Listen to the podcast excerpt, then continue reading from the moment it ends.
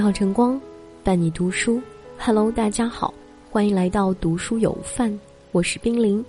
今天要跟大家一起分享的文章，名字叫做《看清一个男人的最好方式》。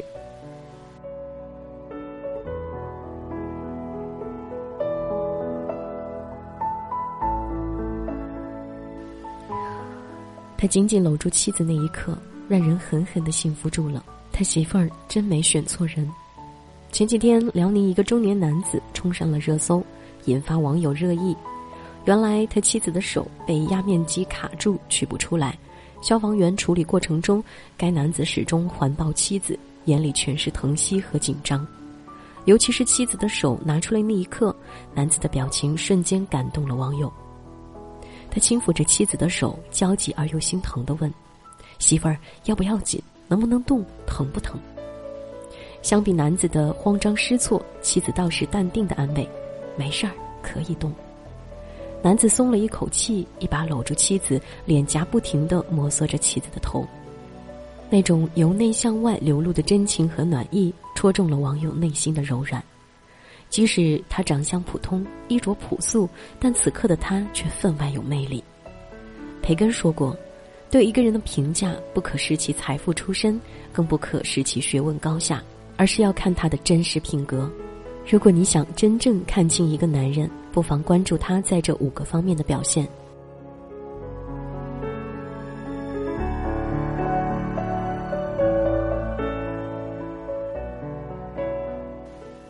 小事琐事看出真心。心理学家张怡云做《心灵花园》节目时，分享了自己的一件小事。有天，她下班回家。一边卸妆一边跟老公说些邻里间的八卦，说着说着，张怡云觉得老公肯定不感兴趣，干嘛浪费时间？于是她停了下来。没想到老公突然抬起头来问：“后来怎么样了？”张怡云顿时笑到爆，继续闲扯那些琐事。张怡云说：“我笑是因为我感受到了老公的在乎，她知道老公不喜欢那些故事，之所以会听，是因为讲故事的是他。”就像他耍宝干傻事，他会陪着搞笑；他慌乱出错，他会帮着善后；他生病难受，他会倒水递药。虽然都是些不起眼的生活日常，他却感受到了别样的幸福。因为人下意识的言行举止，比刻意营造的浪漫温馨更能真实的反映情感内力。正如哲学家帕斯卡说的：“不要从特殊的行动中去估量一个人的美德。”而应从日常的生活行为中去观察，男人的真情从不是惊天动地的感动，而是细水长流的相知相惜。越是小事，越能窥见真情；越是琐事，越能暴露假意。看多了细节上的温暖，才能真切的触碰到情的流淌、爱的潺潺。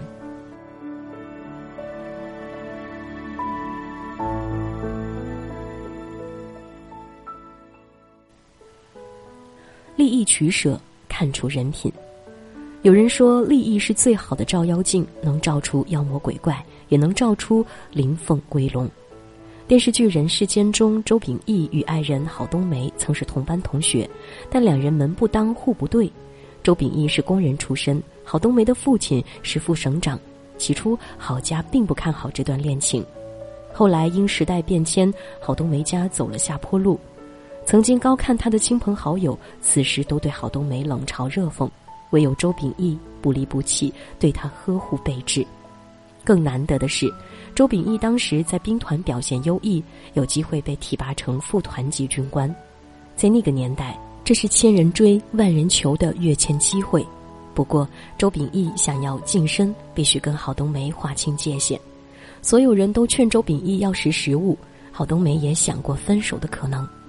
但周秉义放弃了千载难逢的机会，还主动向郝冬梅求婚，这份情谊和取舍，让郝家父母看到了他的担当，也看清了他的底色。很喜欢一句话：如果一定要嫁人，一定要嫁给人品，因为人品不仅决定了生活的底线，也决定了感情的下限。在利益面前依然能保持初心的人，往往内心豁达，人品端正。选择这种男人。就是选择一份保障它会成为你的港湾而不是风浪。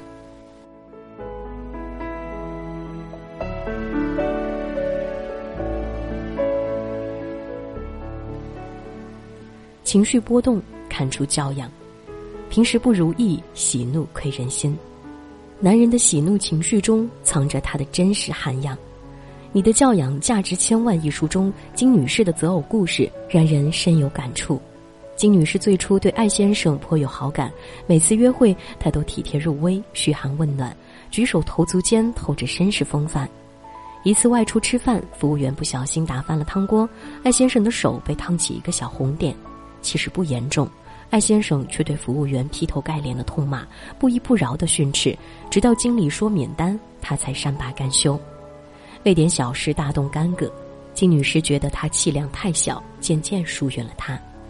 但与蔡先生相处时，打动他的也是一件小事。那天他们跟朋友狂欢，大家玩得太累太尽兴，想早点回家。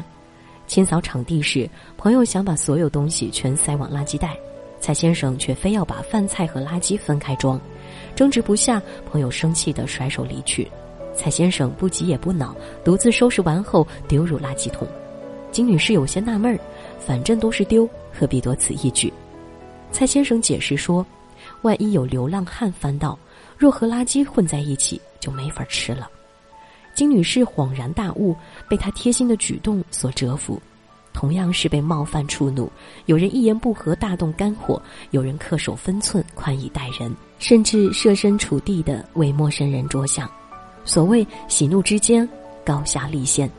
真正的教养是一种发自内心的温柔，不管临喜临怒都能克己容人，有宽容他人的涵养，有平等待人的尊重，更有感同身受的慈悲。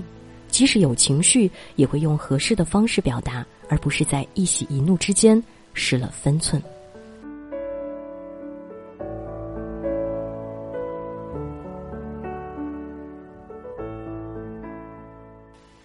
落魄低谷，看出人性。什么时候最能看透人心？非常认同一个回答：在落魄时与低谷处，最能测出人心，试出人心。就像电影《滚滚红尘》里的张能才和于老板，两人都是女主人公沈少华的爱慕者。于老板是一个胖胖的、不善言辞的生意人，张能才则是温文尔雅、能谈诗论词的翩翩公子。很快，沈少华被张能才的风度、才华所吸引，不由自主地沉沦在他编织的温情和暖意中。然而，因时局动荡，张能才风光不再。为了吃一口饭，他转身投奔了房东太太，对沈少华不管不顾，反倒是质朴憨厚的于老板始终如一的接济他，甚至卖掉家当，花重金带他出国避难。令人气愤的是，出国前夕潦倒不堪的张能才再次回到沈少华身边，哭诉着对他的不舍。心软的沈少华原谅了他，还把唯一的船票让给了他。后来，张能才发现沈少华无法上船，只是无助的喊了声“少华”，而早已上船的于老板发现后，使劲儿的推开拥挤的人群，拼命向岸边跳下去，随即双手护住哭泣的沈少华，安慰道：“不哭，我在。”同样的境遇，对比两个人的差距，实在令人唏嘘。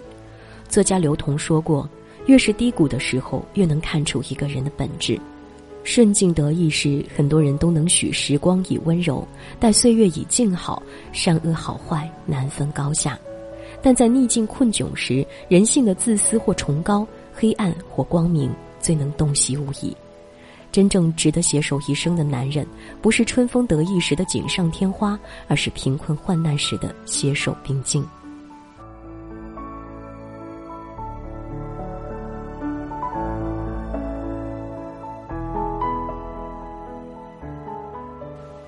做事态度看出格局。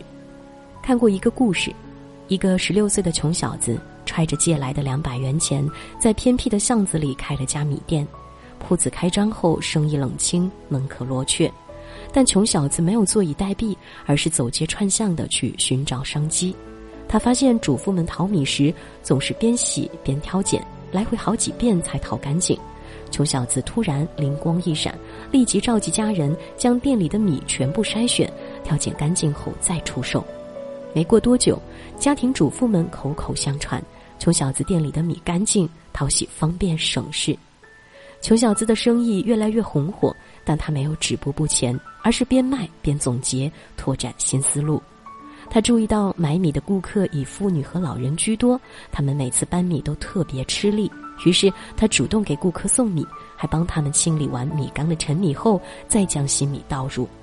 送的多了，穷小子又把顾客家的人数、米缸大小逐一登记，估计米快没了，他又提前送上门。凭着这份认真态度，经过多年的积累，穷小子最终问鼎了当地的首富。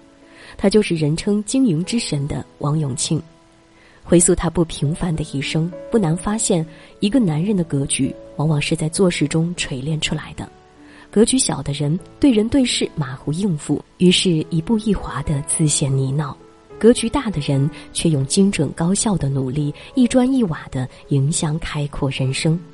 这种男人不管大事小事，事前有准备，事中有应对，事后有总结。和他们一生同行，成功自能水到渠成，生活也会美好而圆满。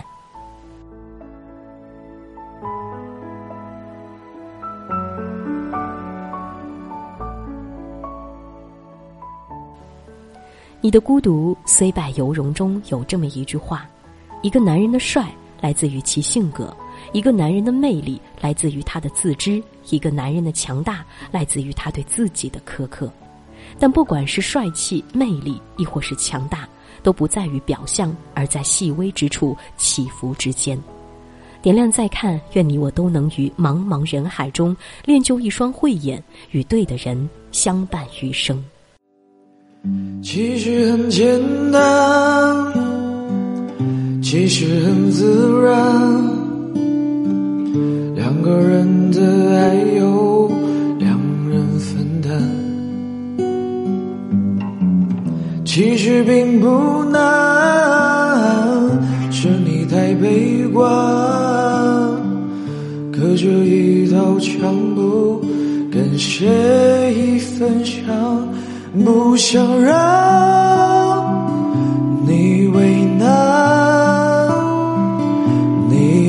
才需要给我个答案。